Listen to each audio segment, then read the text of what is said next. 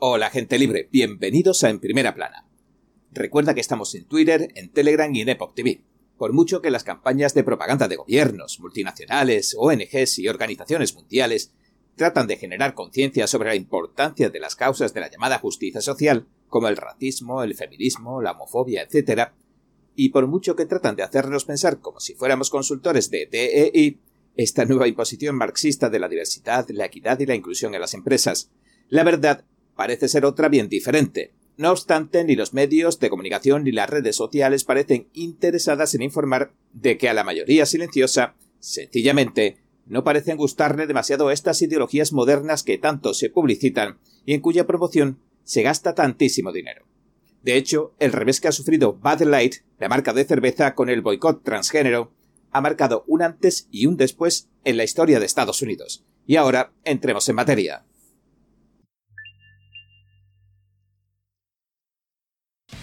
Cae destronada la cerveza más vendida de Estados Unidos. El veredicto ha sido claro.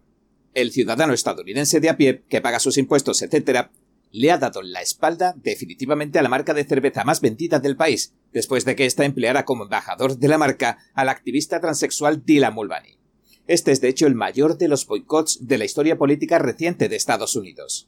El New York Post describía la semana pasada que los distribuidores de Bud Light ya no esperan que las ventas se recuperen del desastre de Dylan Mulvaney.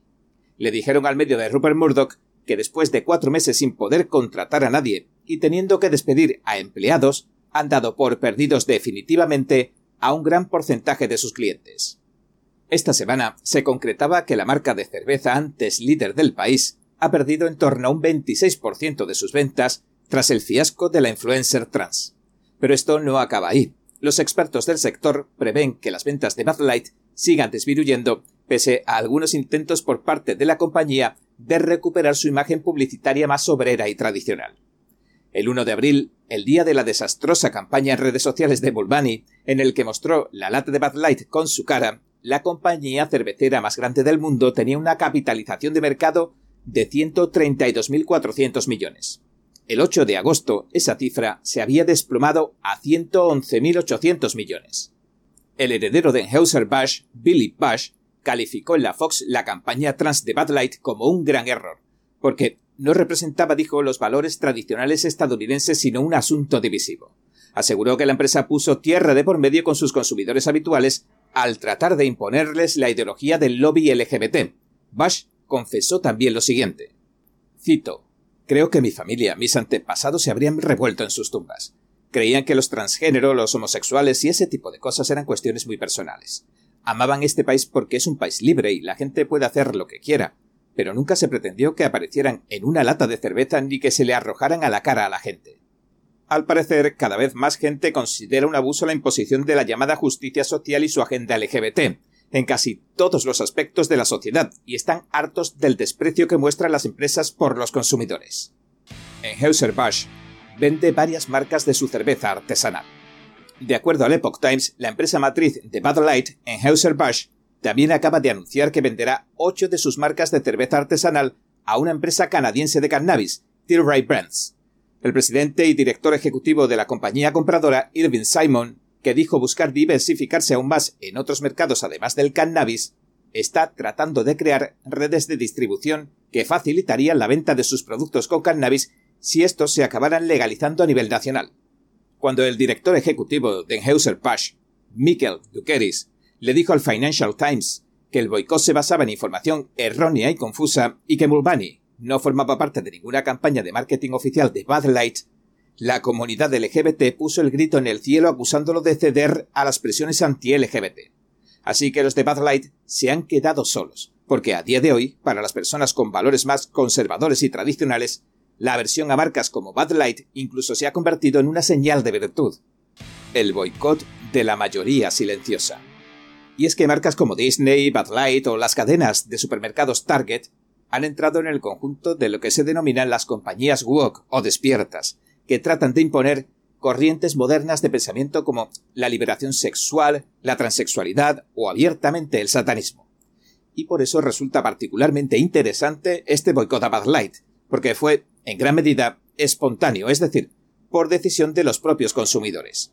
Por supuesto hubo algunas figuras que contribuyeron al éxito, pero esta marca tan icónica estadounidense no se convirtió en sinónimo de la agenda LGBT casi de la noche a la mañana porque unos cuantos lo sugirieran.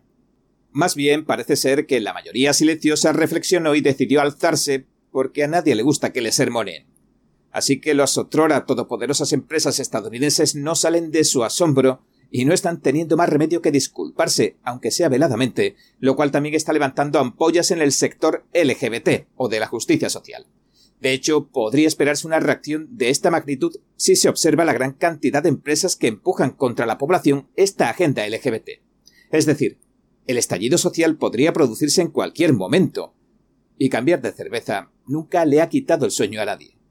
Y ahora la cerveza modelo especial ha tomado el relevo de Bud Light y en mayo se convirtió en la más vendida en Estados Unidos. Y este golpe que ha recibido Bud Light parece haber tenido un efecto amedrentador en otras empresas. Este es el poderoso mensaje que ha lanzado la mayoría silenciosa y consumidora, un mensaje que ha costado miles de millones a una gran empresa, lo que revelaría que la gente no está tan de acuerdo con todo este circo que montan, ajenos a la realidad, los gerifaltes en sus salas de juntas. Y por supuesto no podemos dejar de comentar otro de los grandes ejemplos estadounidenses en este sentido. Si hablamos de empresas woke, hablamos de la cadena de supermercados Target. El efecto Bud Light. Según el medio The Place, America First Legal, un grupo legal conservador, ha presentado una demanda contra la cadena en nombre de uno de sus inversores. Acusa al minorista a Target de que su decisión de vender mercancía LGBT también provocó una reacción desastrosa.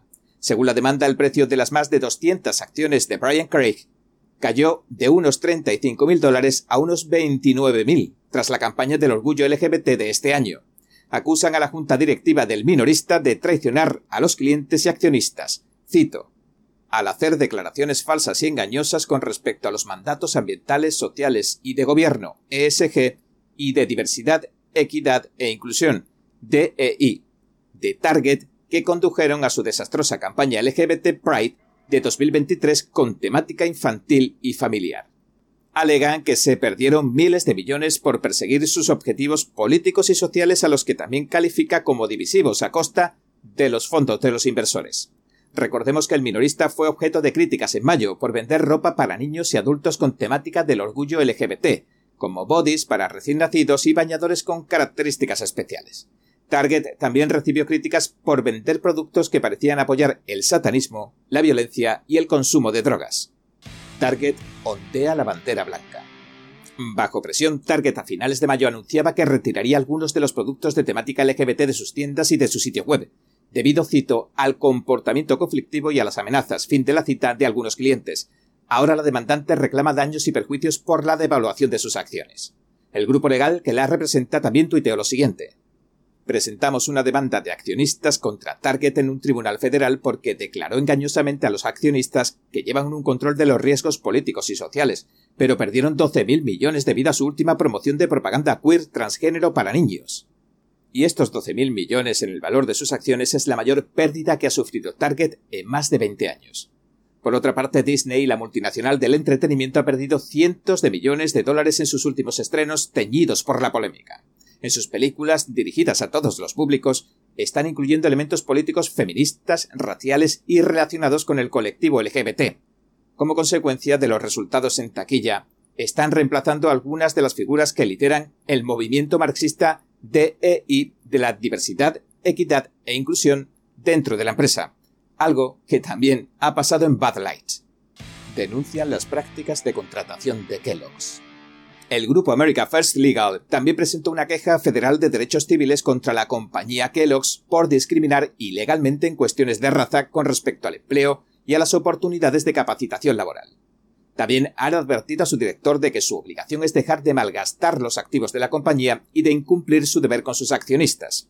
El grupo legal asegura que las políticas y los programas de contratación, capacitación y promoción de Kellogg's están imbuidos de una ideología despierta o woke y que la empresa debería mirar por el interés de los accionistas en lugar de promocionar una ideología queer trans que poco tiene que ver con la imagen de marca y sus intereses de mercado y todo con la política.